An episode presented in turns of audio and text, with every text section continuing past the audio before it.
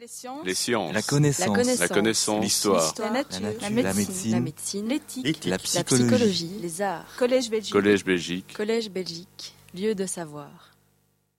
Tout d'abord et avant tout, il est des hasards du calendrier qui frappent. Car si toutes mes pensées et les vôtres vont aux victimes de la barbarie, pensons tout particulièrement à celles et ceux qui en ont payé le prix fort, leur vie. Un an déjà, jour pour jour, c'était le 22 mars 2016, non loin d'ici, à la station Malbec et à Zaventem. Si de plus ce modeste cours leur est tout naturellement dédié, d'autant plus qu'il se déploie en plein cœur de notre liberté et de notre démocratie, alors, dans ce contexte, l'éthique et la philosophie ont-elles leur mot à dire? Peuvent-elles servir à quelque chose? Ou sont-elles impuissantes, voire stériles? Une certaine pratique de la philosophie comme rempart contre l'inhumanité et l'inhumanisation. C'est somme toute la question du jour. Et ce, dans toutes ces modalités que la société contemporaine décline il faut bien le dire, à large spectre. La radicalisation, bien entendu, mais aussi la paupérisation, les discriminations, les burn-out, les inégalités, pour n'en citer que très peu. Que font dès lors nos esprits dits critiques Et je parle de moi-même, de nous-mêmes. Que faisons-nous de notre libre pensée et de notre raison, de nos cours dits d'éducation à la philosophie et à la citoyenneté? Bref, que faisons-nous de notre philosophie, de notre éthique? Mesdames et messieurs, je voudrais remercier particulièrement Madame Simoun, administrateur du Collège Belgique, Monsieur de Calataille, président du Collège Belgique, ainsi que Monsieur Asquin, secrétaire perpétuel de l'Académie des sciences, des lettres et des beaux-arts de Belgique. Je souhaite aussi remercier toute l'équipe du Collège Belgique, sans qui toute cette organisation n'aurait pas pu avoir lieu, et je les en remercie. Je souhaite remercier aussi tout particulièrement Lambros Kouloubaritsis de m'avoir soutenu et d'avoir accepté d'assumer la responsabilité académique de mon cours. Je suis en effet très heureux de pouvoir parler dans le cadre du Collège Belgique et il me plaît de vous rappeler, comme Lambros l'a fait succinctement, que ce sont des leçons publiques, gratuites et accessibles à tous. Que de plus, et c'est un lien avec la conférence de ce soir, il s'agit de recherches et de matières peu explorées et aux confins de différentes disciplines. Matières et recherches qui n'ont pas nécessairement leur place au sein des universités. C'est important aussi, vous le verrez aujourd'hui. Recherches et matières qui sont inédites, originales et pluridisciplinaires, l'une ou l'autre, bien sûr. Éthique et philosophie. Je voudrais vous faire entrer, mesdames et messieurs, dans mon laboratoire de pensée. Ce laboratoire de pensée a, commencé au début des années 80, lorsque j'ai commencé mes études de philosophie à l'Université libre de Bruxelles. Et à l'époque, on nous a dit plein de choses, plein de cours, et j'avais entendu qu'un certain Gerd Ackenbach avait écrit en 1981, à l'époque, un livre qui s'appelle Philosophische Praxis, mon allemand n'est pas bon, pratique philosophique. Je ne l'avais pas lu à l'époque, ne pratiquant pas l'allemand, mais j'avais entendu dire qu'il s'agissait de renverser la philosophie idéaliste et de lui donner un souffle concret, pratique, d'être utile, d'être pratiquement utile. En quoi? En apprenant à penser, en apprenant à argumenter, en apprenant à dire les choses clairement, à conceptualiser et à comprendre. De plus, c'était le début d'une nouvelle pratique qui visait un mieux-être, un bien-être. Peut-être que comprendre sa vie peut amener à un mieux-être. Et puis j'ai fait mes études, j'ai rencontré Marc Richir, dont l'Ambros Kluarisis vous a parlé, j'ai fini par faire une thèse de doctorat sur son œuvre, il y a cinq ans, pour mes 50 ans. Et c'était une thèse très technique, très complexe. Et les résultats de cette thèse essayaient de mettre en place un fil conducteur à travers l'œuvre de Marc Richir qui consiste à essayer de définir un espace-temps fondamental de l'humain. Alors vous allez me dire que toute l'histoire de la philosophie a passé son temps à essayer de faire ça, l'espace-temps de la pensée, de la conscience, du moi, de l'ego. Et Marc Richard a voulu aller beaucoup plus loin, il a voulu essayer de trouver ce qui faisait notre spécificité humaine la plus fondamentale, avant toutes nos déterminations, comme ego, comme identité, comme moi, comme fonction sociale ou autre. Et je me suis rendu compte à la fin de ma thèse que ce qu'il avait découvert était en fait en pleine résonance avec la pratique philosophique, puisqu'il s'agissait de réveiller ce qui faisait notre spécificité la plus fondamentale en tant qu'humain. Et il se fait que la consultation philosophique qui avait été mise en place par Gerd Ackenbach, cette pratique correspond aujourd'hui à un métier. C'est le métier de praticien philosophe ou de philothérapeute. Nous, allons en parler ce soir. Après cela, il y a deux, trois ans, j'ai découvert le travail d'un autre philosophe belge, vous allez me dire que ça me poursuit, Marcel Paquet. Et Marcel Paquet a créé, inventé, développé, déployé, hein, ce qui était déjà à l'œuvre dans l'Antiquité grecque, bien sûr, la conciliation éthique. Et qu'est-ce que j'ai découvert? C'est que la conciliation éthique et la consultation philosophique correspondaient au résultat de ma thèse, c'est-à-dire étaient en phase avec cette découverte d'un espace-temps fondamental de l'humain. Mesdames et messieurs, attention, accrochez-vous aux branches, on va faire de la philo. Hein, ça fait un petit peu peur quand on dit ça. Alors on va examiner les fondations communes de cette conciliation éthique et voir de quoi il s'agit, et les fondations philosophiques de cette pratique qu'est la philothérapie. Je voudrais que vous fassiez bien la différence entre les fondations et les pratiques. Il est bien évident que lorsque quelqu'un vient me consulter, parce qu'il faut que vous sachiez que je pratique ces deux métiers, je suis philothérapeute et conciliateur éthique, ce qui peut consister en un désavantage, puisque j'ai le nez dans le guidon. Hein. Donc, quelque part, à l'inverse, peut-être puis-je mieux penser la chose, puisque je la pratique. Faire la différence entre les fondations et les pratiques, pourquoi?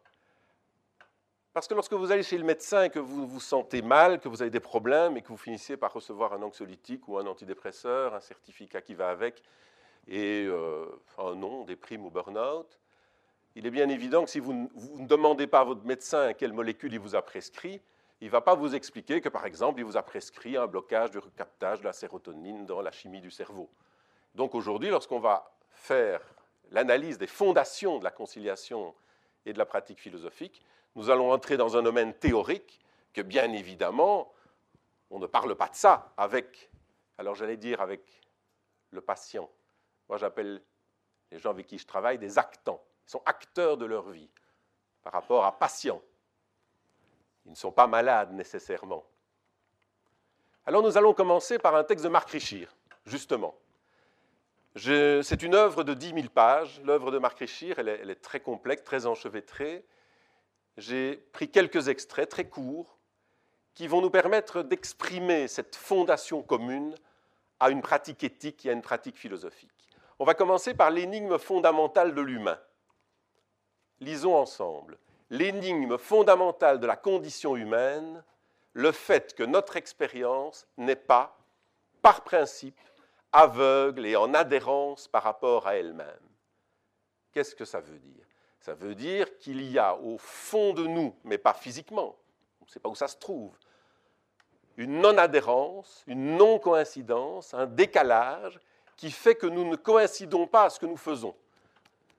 Certains animaux spécialisés coïncident exactement à ce qu'ils font. Vous ne verrez par exemple jamais une hirondelle faire son nid comme un pinson. On ne peut pas faire autrement. Nous pouvons créer, inventer, changer, moduler. Cette non-adhérence est fondamentale. Marc Richir a essayé de la penser en tant que telle, c'est-à-dire non pas en tant que sujet, sujet psychologique ou sujet philosophique, ou comme moi ou comme identité, il a essayé de la comprendre comme étant l'essence même de l'humain. L'énigme fondamentale de la condition humaine, le fait que notre expérience n'est pas par principe aveugle et en adhérence par rapport à elle-même, mais toujours en écart, en écart, comme rien d'espacé de temps. Je vais vous expliquer ça. Comme toujours en écart par rapport à elle-même, en non-coïncidence avec elle-même. Et c'est à travers cet écart qu'elle est en contact avec elle-même. Ce qui veut dire que cet écart est non physique. Il est immatériel, sans pour autant être dans un monde transcendant. Marc Richir a attiré notre attention sur le fait que si nous sommes humains, c'est parce qu'il y a en nous une sorte de décalage, de, de vibration. Cet écart de notre vie, poursuit-il, et de notre expérience à elle-même, pour en être le cœur, est rien d'espace et de temps. Une sorte d'intimité tellement intime qu'elle est insaisissable. Effectivement, quand nous nous sentons bien, quand nous sommes heureux, quand nous aimons, quand nous nous sentons légers, qu'on ne sent plus son corps, on se trouve dans ce rien d'espace-temps. C'est-à-dire, c'est un espace-temps, mais qui est sans espace-temps. C'est assez difficile à penser. Moi, j'ai mis cinq ans à faire ma thèse, j'ai toujours pas fini. Comme on dit, c'est oxymorique, c'est contradictoire. Parce qu'un espace-temps qui en a plus, et qui serait notre condition fondamentale d'humain, c'est un problème philosophique difficile à résoudre. Un exemple où on se sent bien. On est amoureux avant même de le savoir. Et le coup de foudre n'est rien d'autre que la pointe du sublime, c'est-à-dire l'enjambement de l'instantané qui se répétera dans l'affection de l'amour. Il n'y a pas en elle de moment où ça commence et avec lequel on pourrait coïncider. Marc veut nous dire par là que le sublime dont il parle, et qui, a fait, qui est un concept pivot de son travail, le sublime, c'est ce moment que nous n'avons vraiment jamais vécu, mais qui nous poursuit tout le temps, où on a découvert quoi? La question du sens. On a découvert la question qui suis-je? Où vais-je? Qu'est-ce qui se passe? C'est quoi ça être un humain? Et pour Marc Richir, c'est dans ce décalage, dans cet enjambement de l'instantané, cet enjambement d'un instantané qui est en fait une sorte d'écart différentiel de soi à soi, Hein, vous voyez que c'est. Je vous avais promis qu'on ferait un peu de philosophie, mais je vais essayer de vous expliquer ça très clairement. C'est un écart de soi à soi non spatial et non temporel, parce que si cet écart était physique, si je pouvais le mesurer de quelque manière que ce soit, mais je pourrais, ce serait dans les cellules, ou ce serait mesurable avec quelques techniques. Cet écart, on peut le considérer comme étant un écart de non-adhérence, de non-coïncidence, qui crée une tension. Pardon, qui crée une tension, une dynamique, un décalage, un décalage dans l'écart, une vibration sans pôle. C'est-à-dire ça vibre, mais ça ne s'arrête pas. Lorsqu'on est heureux, lorsqu'on est bien, lorsqu'on se sent bien, on n'est pas pris dans quelque chose qui détermine, qui fixe, qui vous met quelque part des, limites. L'horizon s'ouvre, l'espace s'ouvre. C'est le bonheur, c'est une version du bonheur. C'est un mouvement sans corps mobile ni trajectoire. Imaginez un mouvement sans corps mobile ni trajectoire. C'est pour Marc Richir le mouvement le plus fondamental de l'humain lorsqu'il est libre, lorsqu'il est heureux, lorsqu'il atteint quelque chose comme le bonheur. C'est un mouvement sans corps mobile ni trajectoire du soi humain le plus archaïque. Mais c'est un écart métaphysique, non pas un écart qui se référerait à une transcendance, c'est un écart métaphysique parce qu'il n'y a rien de physique dans cet écart. Il n'est rien d'espace et de temps. On ne peut pas le mesurer de quelque manière que ce soit. On peut donc parler d'une sorte de transcendance immanente. Alors pourquoi vous ai-je parlé de tout ça? Parce qu'effectivement, cette différence crée une crise, une sorte de crise originaire du soi, une sorte de décalage du soi par rapport à lui-même.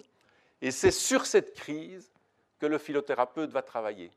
C'est sur cette crise, qu'on va appeler la crise existentielle, qu'on va essayer de réveiller cette possibilité de, travailler avec cet écart.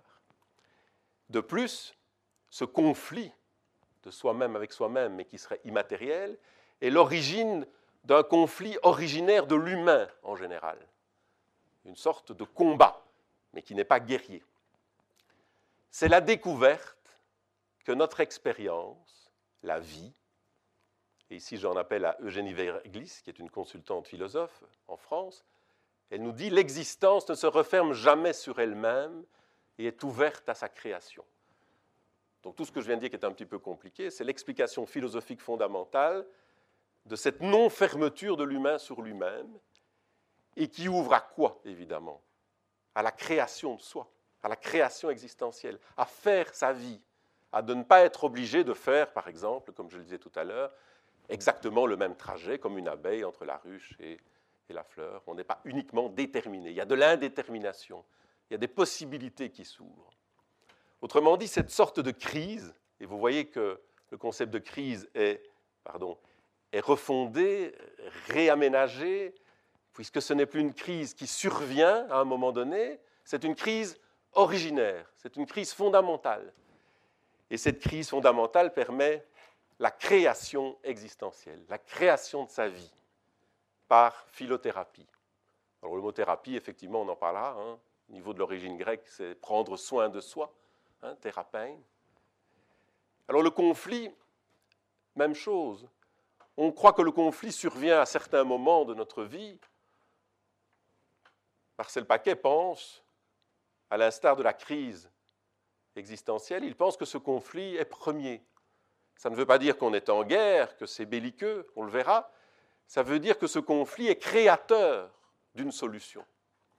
Si l'on essaye de travailler sur le conflit, on va pouvoir arriver à une création sociale par conciliation éthique. Et nous allons voir de quoi il s'agit. On va en terminer avec Marc Richir.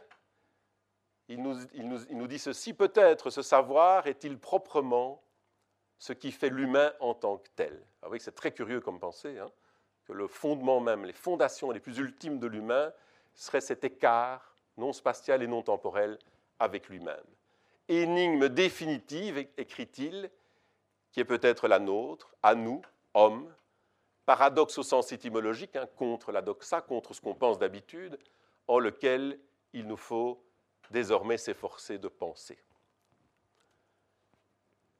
Si ça vous plaît, ben, vous pouvez toujours lire mon livre qui est la conséquence de, ma thèse et qui est justement une réflexion sur la phénoménologie de l'espace-temps chez Marc Richier, qui est un fil conducteur que j'ai tracé à travers son œuvre et qui touche à ses fondements existentiels et éthiques.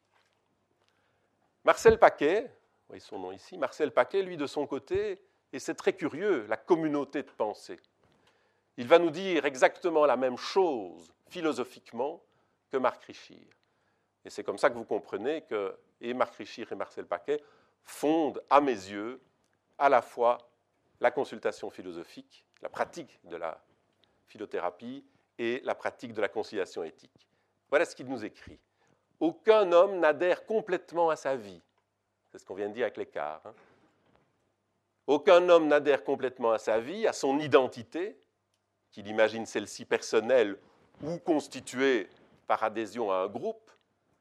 Il y a en tout être humain un écart vis-à-vis -vis de lui-même, une distance qui peut se traduire, insistons sur ce point, par une manière de confiance éthique. Une confiance éthique en la vie, une confiance éthique dans les possibilités de créer notre propre existence. Là, j'ai un petit peu arrêté la lecture. Par une manière de confiance éthique en sa propre nature, soit en l'écart lui-même. Vous voyez, c'est assez curieux, une communauté de pensée tout à fait remarquable, écart lui-même, lequel est une sorte de respiration dans l'univers asphyxiant de la barbarie communicationnelle qui nous domine, c'est son point de vue, en un mot de notre culture, bien davantage consommée que vécue. Cette toute petite phrase de Marcel Paquet résume à elle seule ce que veut dire conciliation éthique. L'éthique, écrit-il, c'est autrui, déjà là, dans mon souci. L'éthique, c'est cet espace fondamental de l'humain qui n'est pas en moi, qui n'est pas en vous, qui est entre nous, on ne sait pas où il se situe, et qui fonde le fait que nous ayons un rapport éthique les uns avec les autres. C'est avant que je sois Robert Alexander, c'est avant que je sois un homme, avant que j'ai une identité psychique, un moi, un ego, ce que vous voulez, un sujet de quelque nature que ce soit. Vous voyez qu'on se trouve en amont, on appelle ça le niveau transcendantal en philosophie, c'est-à-dire un, niveau de, de conditions de possibilité du reste. L'éthique, c'est autrui déjà là dans mon souci. Autrement dit, lorsqu'on va faire de la conciliation éthique, on va évidemment vouloir travailler sur le positif de ce côté éthique.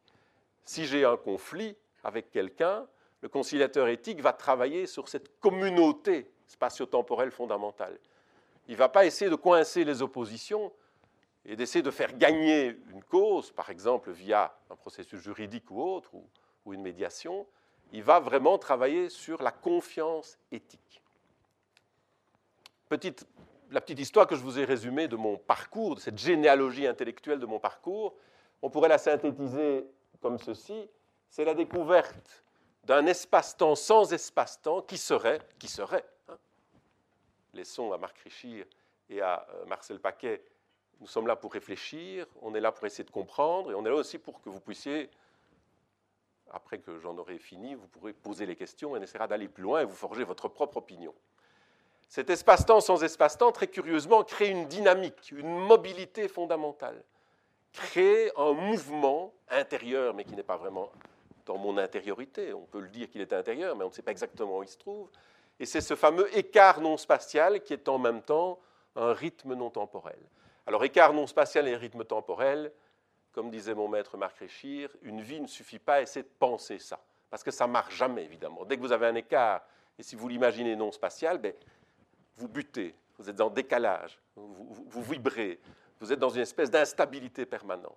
L'intérêt, c'est que ce moteur fondamental de l'humain serait, si nous parvenions plutôt à le réveiller, nous parviendrons à rendre quelqu'un qu'il se déconnecte de ses déterminations, de ses problèmes, de son adhérence, hein, de sa coïncidence à quelque chose.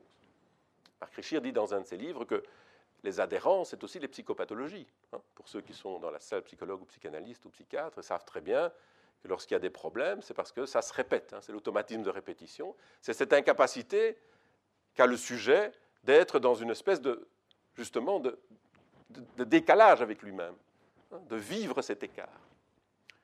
C'est pour ça qu'on parle de vibre, de vibration, de vie. Et il se fait que cette vibration, cette vie fondamentale, qui n'est pas biologique, qui n'est pas physique, et d'une légèreté incapturable et libre. On ne sait pas où elle se trouve, mais elle est incapturable. Elle est non comptable, comme le dit Marcel Paquet. L'éthique, c'est la relation non comptable entre les humains. C'est une relation incapturable par quoi que ce soit. C'est un noyau d'incapturabilité, pourrait-on dire. Autrement dit, en amont, comme je viens de vous le dire, avant, hein, dans un monde transcendantal de la pensée, vous avez cette mobilité éthique qui est commune entre les humains, où autrui est déjà là. Alors là, ce n'est pas une faute d'orthographe. Densité avec un A qui montre que c'est dense et qu'il y a en même temps un mouvement. C'est danser, c'est jouer, il y a un bouger, une densité. Ce niveau éthique est un sens commun entre les humains, une sensibilité commune qui me lie, qui nous lie, qui est fondamentale. Alors ça, si c'est en amont, si c'est avant, il y a ce qui est en aval. En aval, c'est ce qui est après. C'est quoi? Ben, Si ce n'est plus un espace-temps sans espace-temps, c'est un espace-temps institué, constitué, déterminé, fixé. C'est par exemple l'espace homogène isotrope, le temps linéaire et continu, ou n'importe quelle sorte d'espace-temps scientifique à trois ou quatre dimensions ou à une infinité de variations. Ce sont des dimensions en aval, pour Marc Richir et Marcel Paquet. Ce sont des dimensions qui, qui, se, qui, se, fixent, qui se déterminent. Et c'est aussi, bien évidemment, l'ego, le moi, l'identité. Et on en arrive au sujet psychologique et juridique. Le sujet psychologique, évidemment, est une détermination en aval de cette énigme fondamentale de l'humain dont Marc Richir parlait. On va très rapidement procéder en quatre temps. On va dire deux mots sur éthique et philosophie et les sources. Vous avez reçu une feuille, vous verrez que sont les références bibliographiques. nous verrons que les deux pratiques, donc la conciliation éthique et la consultation philosophique, sont utiles et efficaces et sont basées en fait sur un même concept. Je préférerais parler, c'est la différence qui est première. La différence, c'est cet écart différentiel. Nous verrons le champ, nous allons essayer d'étudier le champ de pertinence et de validité de ces pratiques. Sont-elles pertinentes? Sont-elles efficaces? Sont-elles valides? Sont-elles... Est-ce que vraiment on peut compter dessus? Nous verrons les concepts communs fondamentaux. Si nous avons vu la fondation dans l'écart, on verra les concepts communs fondamentaux dans l'histoire de la philosophie, qui va nourrir cette thèse. Et enfin, nous verrons les, captures. Alors, éthique et philosophie, disons deux mots. Qu'est-ce qui n'est pas aujourd'hui éthique et philosophique? Là, je reviens un petit peu à, à l'univers social dans lequel on baigne. Nous avons des comités éthiques, des magasins éthiques, des politiques éthiques, euh, l'éthique publicitaire, des journées éthiques. On ne sait plus où donner de la tête. Ce mot est complètement euh, galvaudé. Il ne veut plus rien dire. Alors, vous voyez déjà la différence avec ce dont je viens de parler, où l'éthique serait vraiment ce qui me lie, où, autrui est déjà là. Vous voyez la grande différence. Philosophie, même chose, et ce n'est pas du tout pour euh, discriminer la chose, mais il y a de la pop philosophie, des cafés philosophie, des magazines philosophie, du management philosophique, de la philosophie pour enfants. Enfin, il y a effectivement toute une floraison qui sont très intéressantes comme activité, mais qui fait perdre parfois un peu le, le sens d'une dimension philosophique de la vie, du bonheur, du fait de comprendre le sens de notre existence. Éthique et philosophie, je le disais, les, deux mots sont galvaudés. N'a-t-on pas entendu Elio Di dire il y a deux mois Je veux que le mot éthique soit inscrit au fronton du Parti socialiste. Les concepts sont confus. Quand on parle d'éthique, par exemple, ou de philosophie, c'est quoi? C'est la morale, le comportement? On en parlait avec l'Ambros Colberitis. C'est la philosophie morale, c'est la déontologie, c'est la vertu, c'est tout ce qui tourne autour du care, donc tout ce qui est la santé, la santé mentale, l'écologie, donc le concept philosophique comme le, concept éthique, est confus. C'est le moins qu'on puisse dire. Les réalités sont aussi disséminées. On parle d'agir, de bien faire, de penser, d'être sage, d'être philosophe, d'essayer de toucher le beau et le juste, autrui. Donc vous voyez qu'éthique et philosophie ont, je pense, besoin d'être réactivées, refondées, réaménagées pour qu'elles puissent être utiles, qu'elles puissent être concrètes qu'elle puisse servir à quelque chose. Marcel Paquet écrit ceci dans son, traité Nous autres Européens, traité éthico-politique. Cette petite phrase, je l'ai retirée parce qu'il lit éthique et philosophie de manière très précise. La philosophie est l'un des modes d'action de la pensée. Elle est axiologique, éthique. La philosophie n'est pas une manière de se tenir à distance du monde, de le fuir, mais une façon d'y vivre, d'y agir. La philosophie ne s'est jamais contentée d'interpréter le monde, mais toujours a-t-elle voulu l'évaluer, c'est-à-dire y introduire des perspectives susceptibles d'améliorer ce qui peut l'être. C'est l'optimisme dont parlait Lambros c'est réactiver ce lien entre philosophie et éthique, de telle sorte que la philosophie ne soit pas idéaliste, ne soit pas simplement une réflexion qu'elle doit aussi être, la philosophie est aussi foncièrement inutile. Elle doit être inutile pour être en recul, pour être euh, voir les choses de loin. Elle a une utilité méthodologique, mais je pense qu'elle doit aussi être utile. Elle doit aussi être utile à notre vie. Alors vous avez reçu une feuille qui résume les références bibliographiques.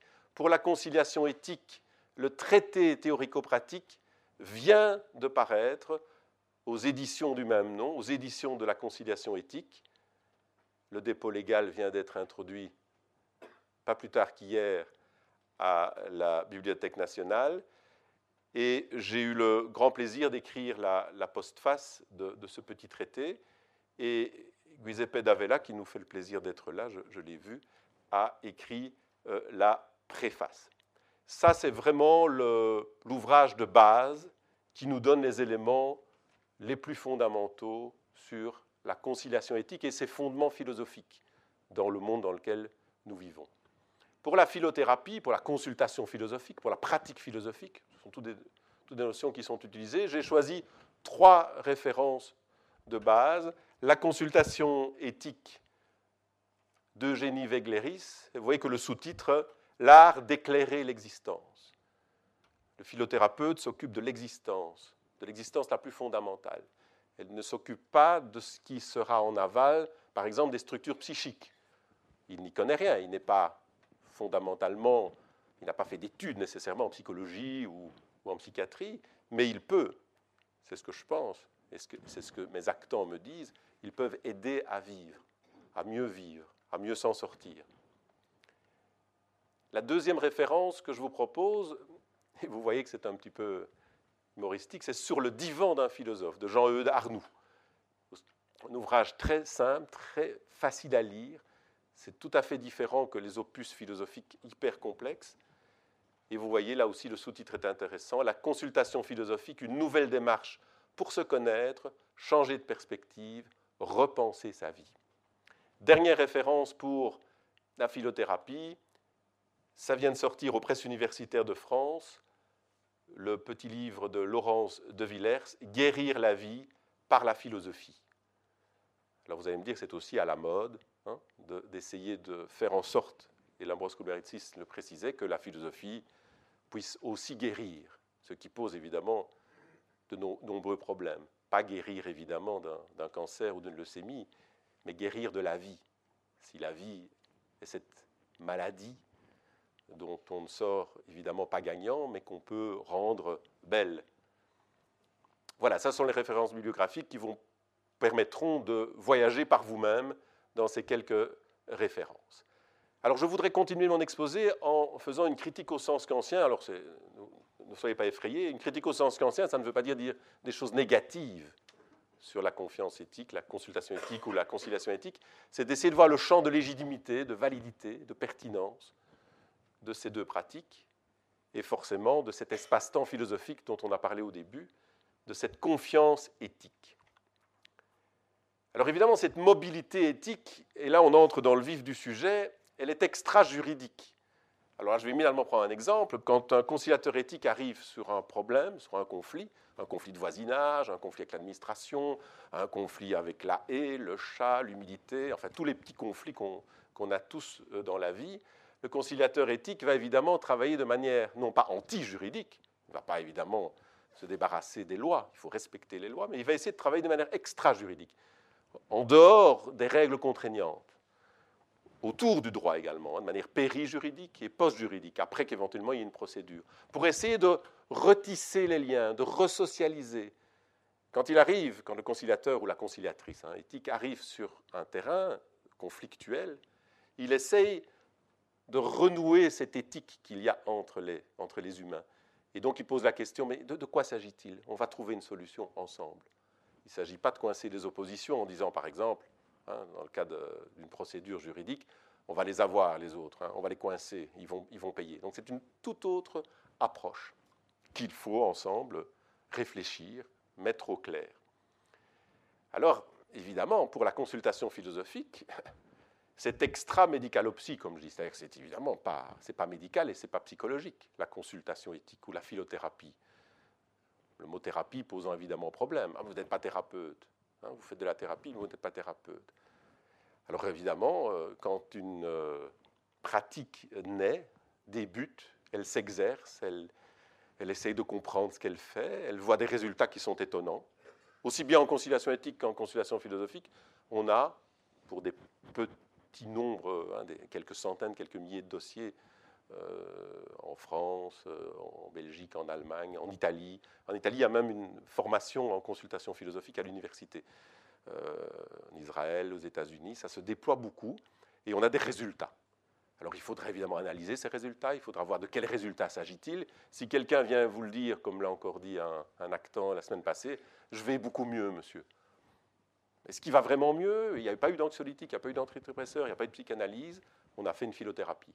Ça ne veut pas dire que c'est exclusif du reste. Ça veut dire que c'est ce qu'on appelle un chaînon manquant. Il y a peut-être entre les difficultés qu'on peut avoir dans la vie et les différents processus qui se mettent en place au niveau soit juridique, soit médical ou psychologique, il y a peut-être encore un endroit. Ce qui n'exclut pas qu'un psychanalyste ou un psychologue puisse être lui-même ouvert à cette dimension philothérapeutique, bien sûr.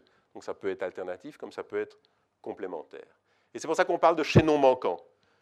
chez nos manquants parce que, trop vite probablement, dans certains cas, on en arrive à des procédures, à des procès au niveau juridique, et on en arrive à des anxiolytiques, des antidépresseurs pour les, burn-out. Moi, j'ai un ami médecin, je lui ai posé la question, je ne vais pas dévoiler son nom. Je lui ai dit, mais qu'est-ce qui se passe concrètement avec tous ces, burn-out hein? Vous avez entendu parler de ça, hein? burn-in, burn-out, brown-out, euh, pas le karoshi, parce que ça, c'est nos amis japonais qui, qui mourir au travail. Eh je lui dis, qu'est-ce qui se passe? Mais quand quelqu'un vient me dire que ça ne va pas trop, moi j'ai 10 minutes, je dois remplir tous les documents. Moi, je me mets en ordre avec Hippocrate. Et de toute façon, si je ne donne pas un nom, un médicament et un certificat, ils ne sont pas contents. Alors si c'est ça le burn-out, alors il y a des gens qui sont vraiment en dépression, qui ont besoin de traitement.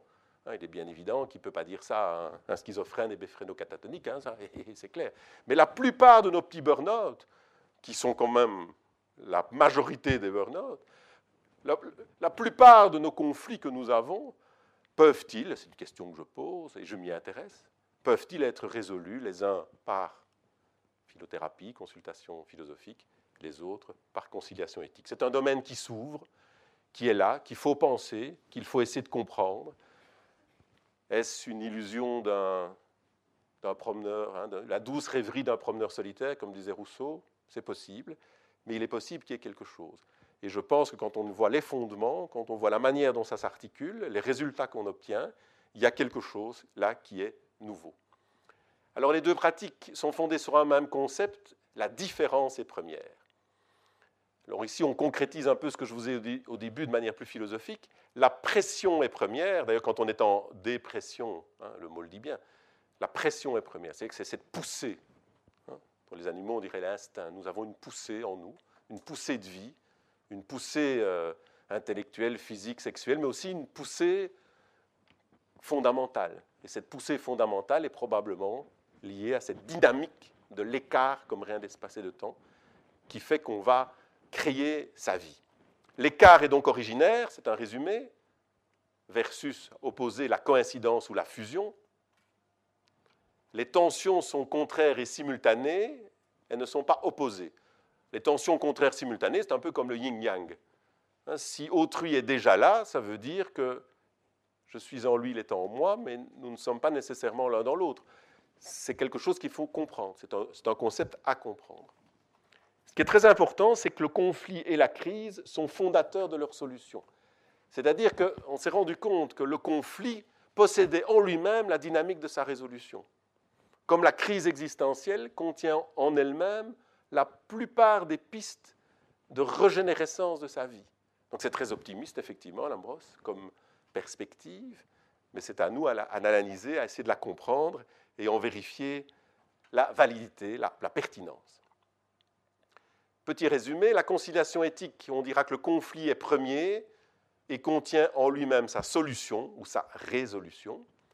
Et pour la consultation philosophique, on dira que la crise existentielle est première et contient en elle-même son traitement.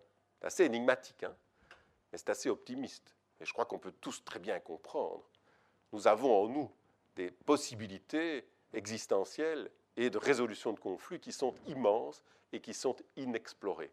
Donc on ne parle pas ici de l'inexploration de, de, euh, notre cerveau, des, zones de notre cerveau, on parle ici de l'inexploration de notre existence. En fait, on s'en sort pas très bien avec notre vie, avec notre existence. Et donc la consultation philosophique et la conciliation éthique sont généreux, optimistes, positifs, essayent de croire qu'on peut quand même essayer de trouver des moyens de s'en sortir. Je dirais que le conciliateur éthique est un généraliste du conflit interpersonnel, il n'est pas un spécialiste du conflictuel. Ce n'est pas un avocat, ce n'est pas un médiateur, ce n'est pas un juge, c'est un généraliste du conflit. C'est-à-dire qu'il est averti, il sait que ce conflit comporte une dynamique résolutionnelle, pourrait-on dire, et il apporte cette idée, j'allais dire aux parties du conflit, mais en conciliation, en conciliation éthique, il n'y a pas des parties à un conflit. C'est un tout concret, à l'intérieur il y a des, relations. Parce que dès qu'il y a des parties, c'est comme s'ils étaient séparés. Et le praticien philosophe, de son côté, est un généraliste de la crise existentielle. Il n'est évidemment pas un spécialiste du psychisme, même si par ailleurs il pourrait avoir des connaissances. Ce n'est pas un psychothérapeute, ce n'est pas un psychanalyste, ce n'est pas un psychiatre, C'est un généraliste de la crise existentielle, autrement dit un généraliste de l'humain, un généraliste, oui, de la vie, que nous sommes en fait tous. Et c'est ça qui est formidable, c'est qu'on peut tous très rapidement devenir conciliateur éthique ou philothérapeute si, si on comprend, on comprend qu'il y a là une possibilité de résolution. Deux pratiques, un concept global, on l'a vu, et un chaînon manquant. Chaînon manquant entre les difficultés existentielles et la conflictualité préjuridique et tout ce qui, en aval, vient capturer alors le conflit ou capturer la crise existentielle, l'empêcher de se déployer par elle-même. Les deux peuvent très bien se faire. On peut très bien entamer une psychothérapie ou entamer une procédure juridique, hein, pour les deux, les deux cas qui nous concernent, tout en gardant un œil et en essayant de contrôler les choses. Mais c'est parfois bien difficile, parce que quand les choses s'emballent, on, est délaissé de son conflit. On est le, conflit nous est en quelque sorte volé, nous est en quelque sorte, on est dépossédé de son conflit ou de sa crise. Le tout est de comprendre que le conflit est premier. Et que ce conflit, ce n'est pas le conflit armé, c'est un conflit non armé, c'est non belliqueux, ce n'est pas la guerre. Que le conflit soit normal ne veut pas dire qu'on est dans une, espèce d'impossibilité permanente de résoudre les choses, c'est parce qu'on est dans une pression, on est dans une poussée, on a une envie de résoudre les choses. Marcel Paquet écrit Chaque fois qu'un accord de conciliation se réalise, qu'un bon arrangement l'emporte sur un mauvais procès, se fait jour une création sociale intrinsèquement démocratique. Se crée une augmentation de notre puissance qui n'est pas bêtement égologique ou étroitement égoïste. Très belle phrase qui résume tout ce que je viens de dire dans la pratique de la conciliation éthique. Il y a des conciliateurs éthiques qui me font le plaisir aujourd'hui d'être dans la salle et ils savent très bien que lorsqu'ils obtiennent un accord de conciliation, de telle sorte qu'il ne faut pas en passer par les cours et tribunaux, de telle sorte qu'il ne faut pas aller plus loin, il y a vraiment euh, un plaisir de la conciliation et il y a une resocialisation des personnes en présence qui ont travaillé sur leur conflit et ont trouvé par eux-mêmes, avec l'aide du conciliateur, une solution. Alors là, je me permets de faire quelques remarques par moi-même. J'écris Il y a conciliation éthique lorsque les bénéfices de l'entente obtenue, en cela justement éthique, sont strictement supérieurs à la satisfaction des revendications des partis qui ne sont justement pas des partis opposés, mais des partis totales. Chaque parti contient l'autre en conciliation éthique. Sinon, le dialogue n'est pas possible. La résolution dialogique n'est pas possible. Ou un tout concret au sein duquel une entente est possible, une concorde, lui dit Aristote. Hein, c'est ce qu'il dit dans l'éthique à Nicomaque. Une concorde, c'est une entente. C'est une sorte de, de reprise d'une liaison sociale positive. Marcel Paquet parle d'une création sociale lorsqu'une conciliation réussit. Elles ne réussissent pas toutes, bien évidemment, parce que s'il y a volonté de nuire, s'il y a volonté de tuer l'autre partie, on arrive parfois sur des, champs de conciliation et on nous dit Ah, mais c'est pas grave si j'obtiens satisfaction. Ce que je veux, c'est qu'il paye et, qu'il paye beaucoup et que c'est la lutte à mort. C'est la volonté de destruction de l'autre. Et donc là, forcément, il n'y a pas d'accord éthique possible. La crise existentielle est première du côté de la philothérapie, c'est le concept fondamental qui est à comprendre, qui n'est pas facile, je vous le concède. Et là, ce n'est pas pathologique. On n'est pas malade nécessairement, hein, nécessairement, parce qu'on est en burn-out. C'est normal, la crise existentielle. Qu'est-ce que ça veut dire? Ça veut dire qu'être triste, malheureux, avoir peur d'aimer, peur de ne pas être aimé, d'être en déprime, d'être stressé, d'être fatigué. Mais c'est normal, c'est humain. Et donc ces plaintes-là peuvent être traitées philothérapeutiquement en expliquant à l'actant, hein, je l'appelle l'actant, que dans le fond, il n'est pas en dehors de cet espace éthique philosophique fondamental. Il vit des moments plus négatifs de la crise, et cette crise est dans une lisière réversible où on peut très facilement passer d'un pôle négatif à un pôle positif, et le contraire. Et une fois qu'on se rend compte de ça, eh les choses deviennent plus souples, plus mobiles, et il y a une possibilité de traitement philosophique. Là j'écris qu'il y a consultation philosophique lorsque les bénéfices du dialogue, parce que c'est un dialogue qu'on a entre l'actant et, le philothérapeute, en cela éthique, sont strictement supérieurs à la demande de la plainte. On va au-delà. je donne mon avis, je conseille des lectures, j'encadre, je suis bienveillant. Ce qui ne veut pas dire que les psychologues ou les psychanalystes ne sont pas bienveillants. Mais c'est une autre approche. Approche qui, je pense, pourrait être complémentaire soit parce que quelqu'un ne veut pas faire une psychothérapie, soit après une psychothérapie, soit à la place. Donc c'est vraiment un champ effectivement très optimiste et, très généreux qui est proposé. Pour résumer, la consultation philosophique, c'est l'ouverture du sens. C'est la compréhension de la crise existentielle qui libère, hein, c'est son objectif. C'est la création existentielle. C'est se créer, s'inventer, s'inventer sa vie, faire en sorte qu'on qu'on sorte des déterminations, de ce qui nous détermine inévitablement. Donc cette espèce de, de surrection de quelque chose qui va nous amener un peu plus loin, chacun à sa manière, dans son domaine, dans sa vie. Alors maintenant, on arrive au concept philosophique commun fondamentaux qui lie les deux pratiques.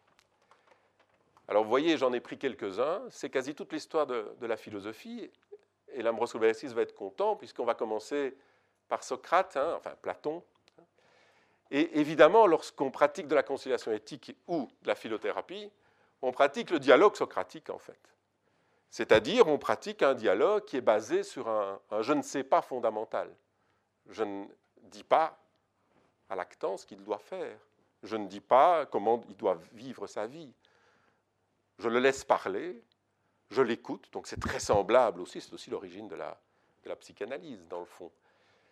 C'est ce qu'on appelait la maïeutique, l'art d'accoucher les esprits, c'est-à-dire l'art de faire en sorte que la personne, par un dialogue, par un laisser-aller des, mots, en insistant sur le sens des mots, en essayant de conceptualiser les mots, en disant, tiens, vous allez plutôt dans ce sens-là, plutôt dans ce sens-là, il y a une compréhension qui s'ouvre, il y a une clarification, et ça, c'est à analyser. C'est pour ça que tout ce dont je vous parle aujourd'hui, c'est work in progress, comme on dit. Hein. C'est c'est en étude, c'est dans mon laboratoire de pensée, comme, je vous le disais, et, chez d'autres également.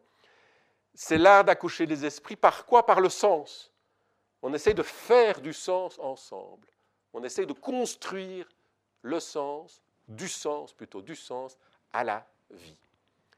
Alors j'ai ajouté l'agora et la démocratie, ça c'est plus particulièrement pour la conciliation éthique. Cet espace public, cet espace public où est née en Grèce la démocratie, c'est ce lieu évidemment fondamentalement éthique.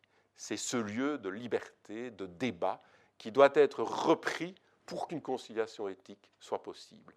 Donc ici, la perspective que j'essaye de faire, c'est de reprendre toute l'histoire de la philosophie et de montrer qu'à chaque étape, à chaque philosophe, il y a de quoi alimenter, comment dire, le, ce qui fait la, la substantifique moelle de la pratique philosophique et de la pratique de la conciliation éthique.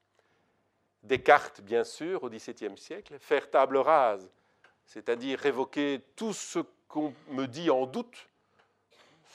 Je ne suis pas sûr, oui, vous me le dites, mais hein, en conciliation éthique, ça c'est, on entend bien des choses, mais quand on va chez le voisin, on entend le contraire. Donc table rase, soyons cartésiens à ce niveau-là, laissons les choses se déployer.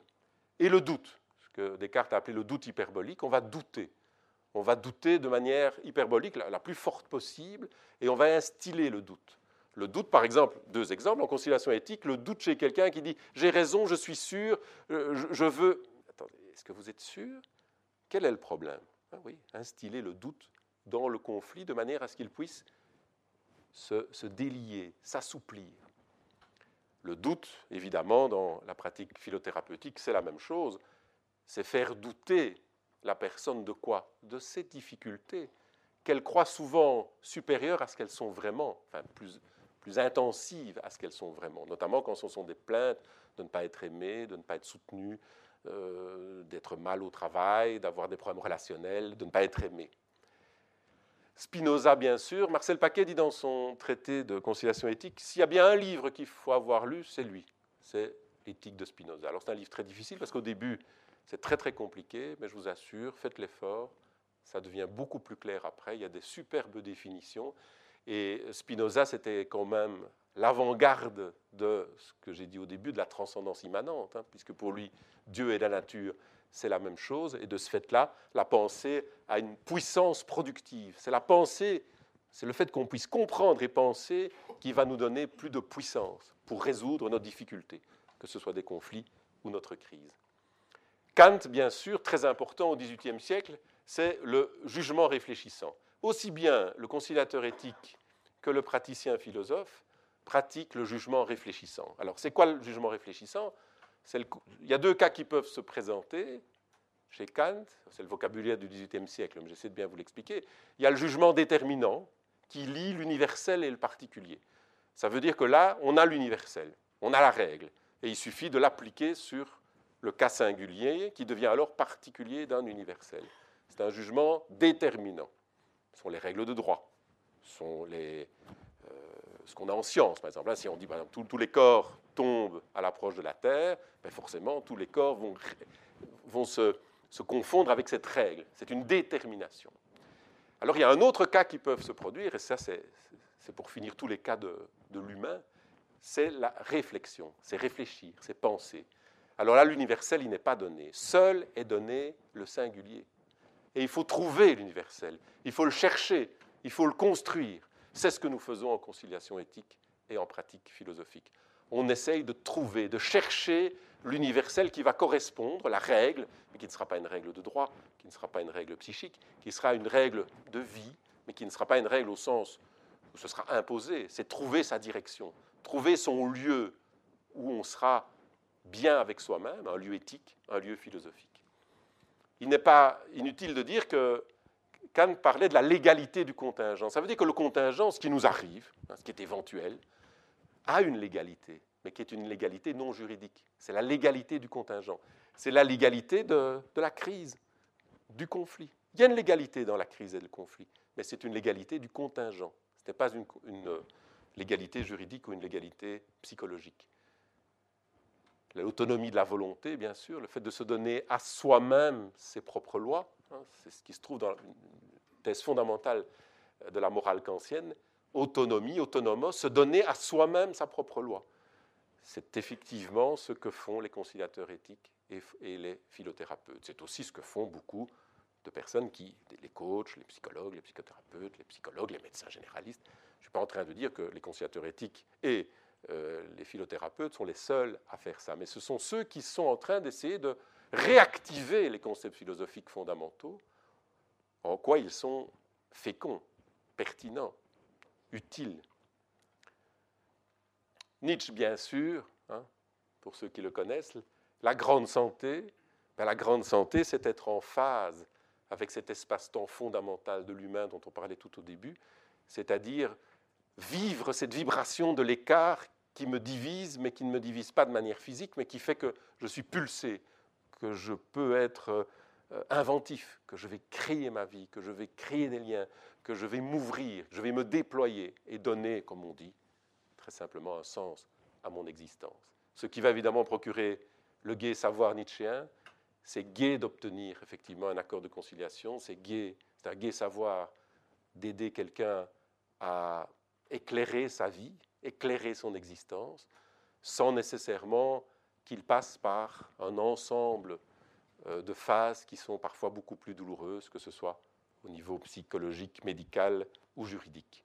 Vous voyez qu'on balaye toute l'histoire de la philosophie. Husserl, bien sûr, la mise entre parenthèses. Husserl disait on va mettre entre parenthèses tout ce qu'on sait, l'espace, le temps, ce qu'on connaît, pour essayer d'avoir la table rase en fait hein, de, Descartes.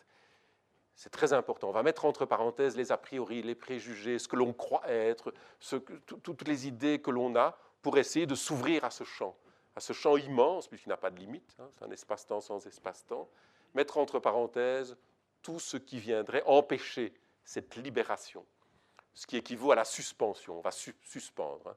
En, grec, c'est époqué, l'époqué. Marc Richir a même proposé une époquée phénoménologique hyperbolique. Tout mettre en suspens pour essayer de retrouver la vie éthique et philosophique, retrouver ce lieu de création. Alors la réduction est un concept phénoménologique très important qui veut dire qu'on va, après avoir suspendu, on va réduire à l'essentiel. On va essayer de trouver exactement ce qui correspond pour le conflit ou pour la crise à la personne ou aux, personnes qui sont en conflit. Essayer de trouver ce qui va être le principe de résolution, essayer de, de réduire à l'essentiel. Richir, je vous en ai parlé, c'est ce fameux mouvement, ce mouvement sans corps mobile ni trajectoire, qui pour lui, et je ne suis pas loin d'être d'accord avec lui, est ce mouvement fondamental de la vie humaine. Ce mouvement sans corps mobile, donc il n'y a, pas de trajectoire, mais ça bouge, ça vibre, il y a un bouger. Et, on se sent vivre. C'est ce qu'il a appelé le phénomène. Pour lui, le phénomène, ce n'est pas une chose, ce n'est pas quelque chose de déterminé, ce n'est pas en trois dimensions ou cinq dimensions, c'est la phénoménalité. La phénoménalité, c'est l'ouverture de l'éthique et de la philosophie en nous, en nous, pas de manière spatiale, pour que nous nous libérions, pour que nous ouvrions. Le moment du sublime, ça c'est très intéressant puisque c'est ce moment où je me découvre, où je découvre, où nous découvrons tous, la question du sens. Et, cette question ne se referme pas. Comme on le disait au début, la vie a cette caractéristique fondamentale de ne pas se refermer, sauf à la mort. Mais là, on pourrait encore en discuter. Alors Konrad Lorenz n'est pas spécifiquement un philosophe, c'est un éthologue, un spécialiste du comportement animal, mais je pense qu'il a dit quelque chose de fondamental sur l'humain. Il a dit que l'humain était un spécialiste de la non-spécialisation. Je pense que le praticien philosophe et le conciliateur éthique sont des spécialistes de la non-spécialisation. Et je pense qu'il faut des spécialistes de la non-spécialisation pour justement ouvrir l'existence, déployer la vie.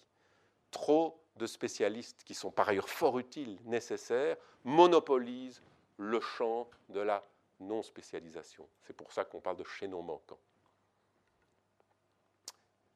On arrive à la fin, ce que j'appelle les captures, c'est tout ce qui va empêcher de déployer cet espace de vie. C'est la capture de, de ce chaînon manquant. Alors pour la pratique philosophique, la consultation philosophique ou la philothérapie, les captures, elles sont très simples. Et vous avez la vie, l'existence, le soi, les captures, c'est chaque fois qu'on va déterminer cette vie d'une manière ou d'une autre. Là, je l'ai fait en résumé. C'est le corps. Ah, on a un corps, bien sûr. Mais c'est une détermination de la vie. Notre psychisme, le fait que nous soyons un sujet, un moi, un ego, un esprit, une âme, etc. Ce sont des déterminations a posteriori, en fait, d'un a priori qui, lui, est insaisissable. Il est incapturable. Il est non comptable. Alors le problème de ces captures est le, suivant, c'est qu'en consultation philosophique, on va essayer d'ouvrir la vie, d'ouvrir l'existence, éclairer l'existence pour arriver à une création existentielle. Ce sont des mots un peu compliqués. C'est pour arriver à faire de sa vie quelque chose qui, on est satisfait, on est heureux. Hein. Le concept fondamental de la consultation philosophique, c'est la compréhension. moi, je l'ai en tout cas pratiqué. Quand je comprends, je vais mieux. Quand je comprends, j'ai de l'énergie. Comprendre, comprendre. Quand on ne comprend pas, on est malheureux. Tout s'arrête. Comprendre quoi? Le sens, l'essence, le sens. Comprendre la dynamique du sens, qui en fait est à refaire. C'est un sens à construire. C'est un sens qui n'est pas tout fait. Il n'est pas là. Il n'existe pas. Et une fois qu'on le découvre, on se dit, ben moi aussi je peux créer ma vie en créant du sens. Pour la conciliation éthique, même chose, on fait un parallèle au niveau des captures, qu'est-ce qui va se passer? Ben, Les vies, les existences, les soi, hein, l'espace éthique général, vont en général être capturés par le droit, par le social, par le légal. ces captures ne sont pas négatives, simplement elles, arrivent, à mes yeux et aux yeux de, Marcel Paquet et aux yeux de Génie Vegleris et de Jean-Hugues Arnoux et euh, de De Villers, elles arrivent trop vite. On capture trop rapidement ce qui est incapturable et de ce fait-là, on se trouve dans des dégénérescences. En fait, il faut donner une chance à la vie. Il faut donner une chance. Et donc là, au lieu d'avoir la vie et l'existence, c'est les vies, les existences, pour arriver à une construction créatrice d'une relation sociale. Ce sera ça le but ultime de la conciliation éthique. Comprendre aussi le sens, c'est la même chose que pour la crise existentielle, mais comprendre le sens à faire du conflit. Le conflit est à, construire, à démêler, à déconstruire, pour en faire quelque chose de... Kant parlait euh, dans la troisième critique d'un conflit harmonieux. Un conflit harmonieux. C'est-à-dire trouver un conflit qui, qui puisse être vivable et non pas éternellement euh, décevant, euh, démoralisant. Alors il y, a, le piège de ces captures quand elles se referment. Clip, clap, capture médicale ou psychologique, clip, clap, capture juridique. Le cas de mon médecin tout à l'heure, je pourrais prendre le cas, j'ai dans ma vie, comme disait l'Ambrose Koulouaritsi, c'était euh, dans les affaires à un certain moment, et j'avais un avocat, parce qu'il faut, faut, un avocat, et je me rappelle d'un exemple où j'ai fait, fait de la conciliation éthique sans le savoir, il y a bien longtemps. Euh, mon avocat me dit ah, on, lui rentre dedans, demain c'est en référé, euh, il, va douiller. Oh. Ça a duré deux ans, j'ai perdu. Voilà. Alors j'ai perdu, sauf que j'en avais tellement marre que j'ai été voir ma partie adverse. Je me suis fait engueuler par mon avocat. On dit on ne va pas voir une partie adverse pendant le. J'ai quand même été. On a été boire un verre, on a été au restaurant et on a résolu le problème. C'était de la conciliation éthique. C'est parce que j'en avais marre de cette procédure qui n'en finissait plus, où j'étais dépossédé de mon conflit. Mon conflit ne m'appartenait plus, et en fait n'appartenait même plus à celui qui ne me payait pas, puisque c'était ça, c'était quelqu'un qui ne payait pas des fournitures.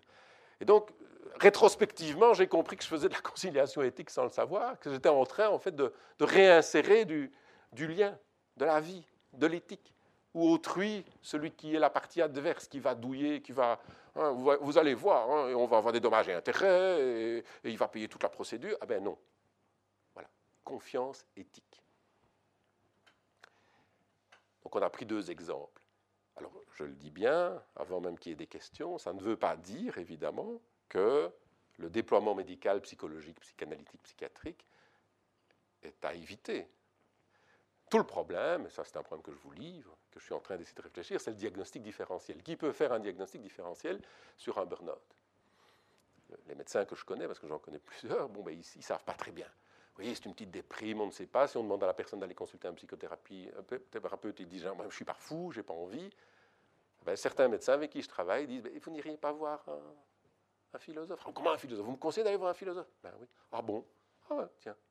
Voilà. Donc une pratique qui naît, qui se déploie, qui est en train de prendre, mais qui est art, essai, erreur, qui, qui, va probablement se, euh, se rediriger, se réorienter, se, se refaire, se, se déstructurer ou se restructurer, et c'est ça qui me passionne. C'est la genèse d'une pratique, d'une nouvelle pratique, avec ses fondations, avec tout ce qu'elle peut amener, et essayer de la comprendre et voir son champ de validité, de pertinence. Est-ce que c'est valide? Est-ce que c'est pertinent?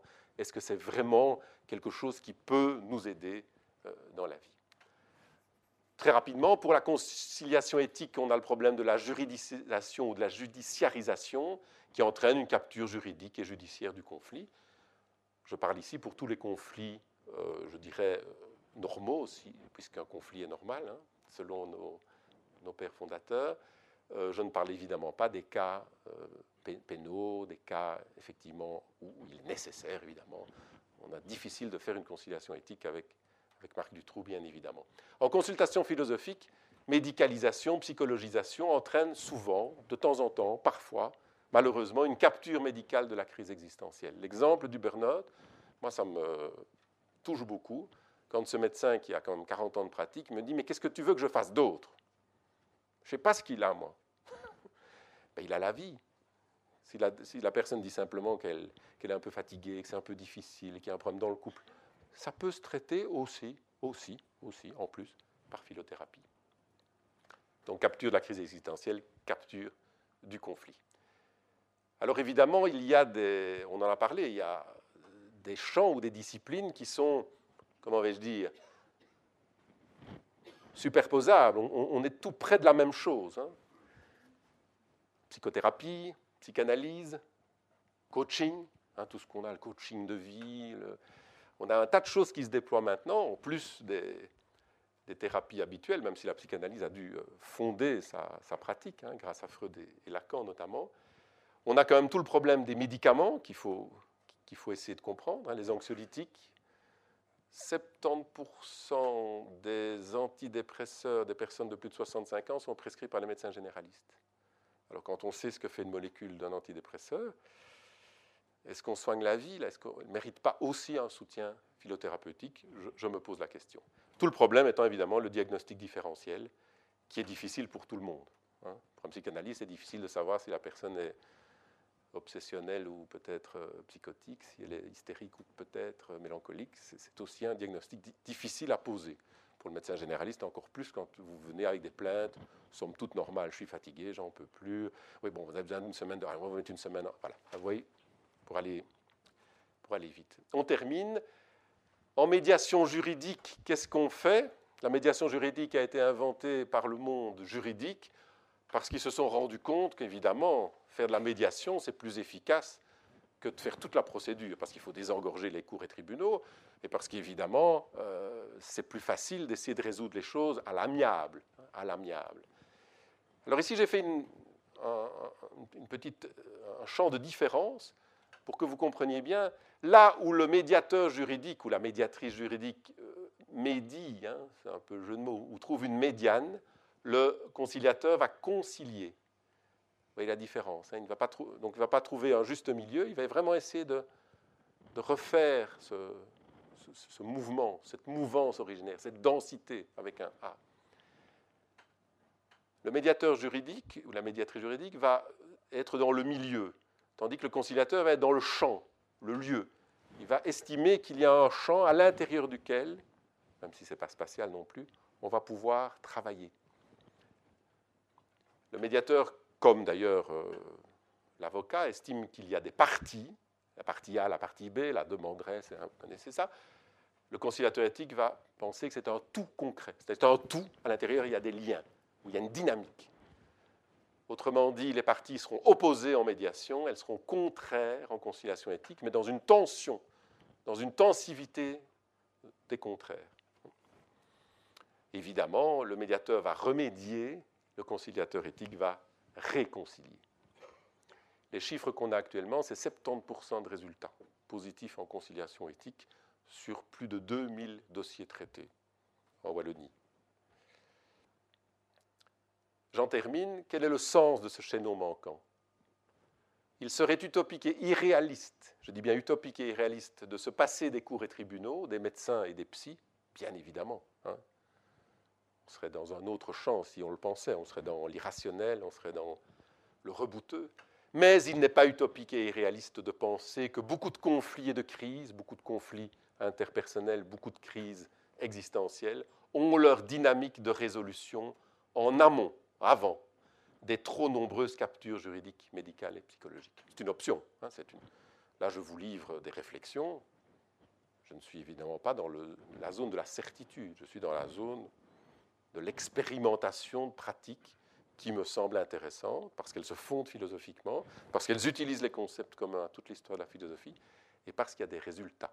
Éthique et philosophie, ça ne sert à rien Ben oui, ça sert peut-être encore à quelque chose, notamment par ces deux pratiques qui sont singulières, qui sont très localisées, et probablement avec d'autres types de pratiques.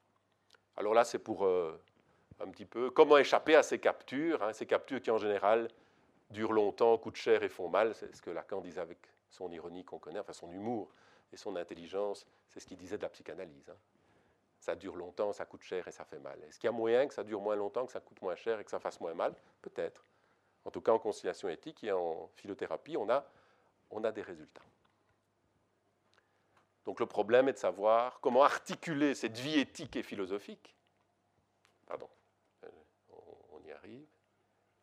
Comment articuler cette vie éthique et philosophique avec les cours et tribunaux, les médecins, les avocats, les psys, les médiateurs.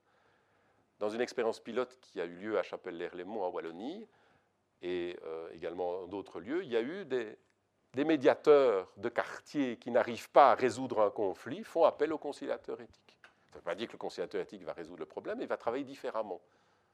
Et il va travailler différemment parce qu'il va faire ceci grosso modo, hein, les avantages. On devrait faire aussi un bilan de tous les inconvénients, mais essayons de penser quand même les avantages. La confidentialité, mais ça c'est commun à, beaucoup d'autres euh, coachs ou démarches psychothérapeutiques.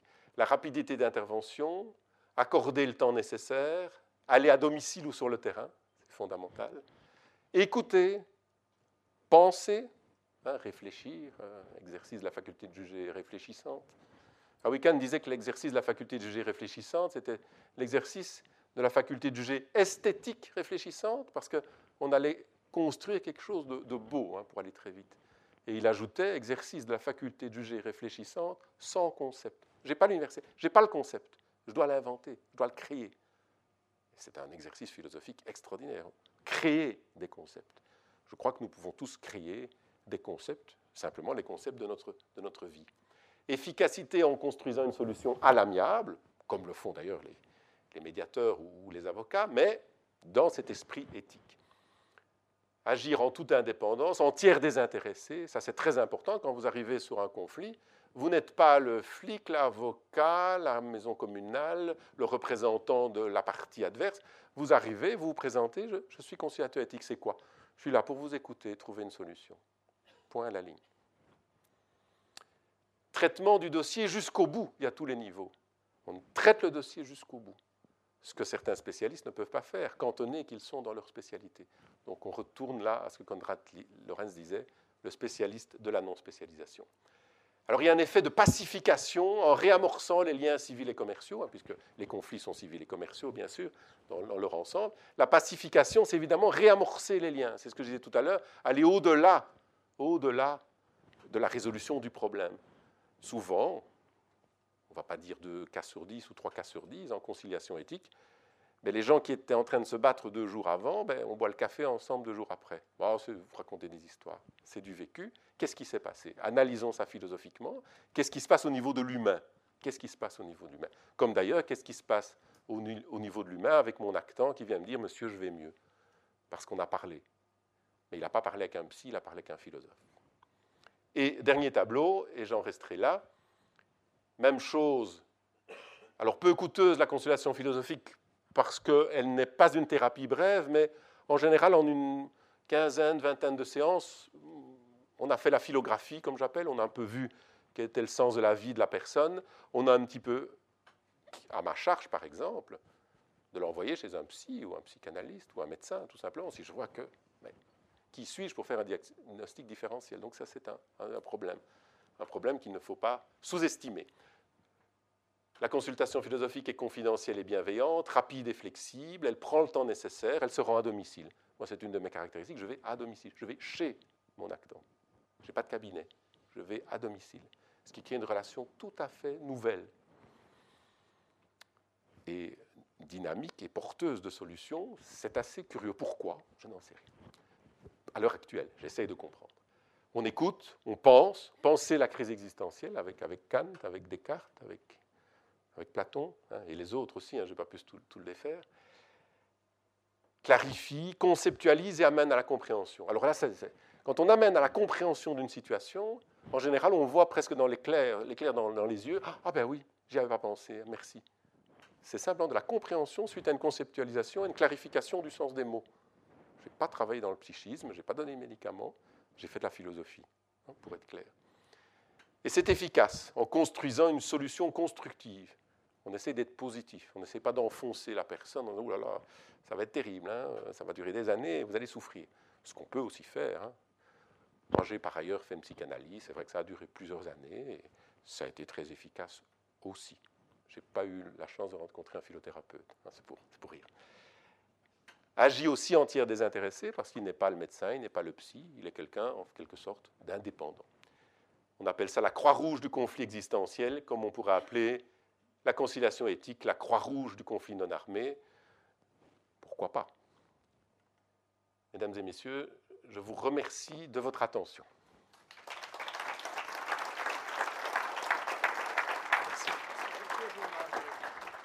Les sciences, Les sciences, la connaissance, la connaissance, l'histoire, la, nature, la médecine, l'éthique, la, psychologie, les arts, Collège Belgique, Collège Belgique, Collège Belgique, lieu de savoir.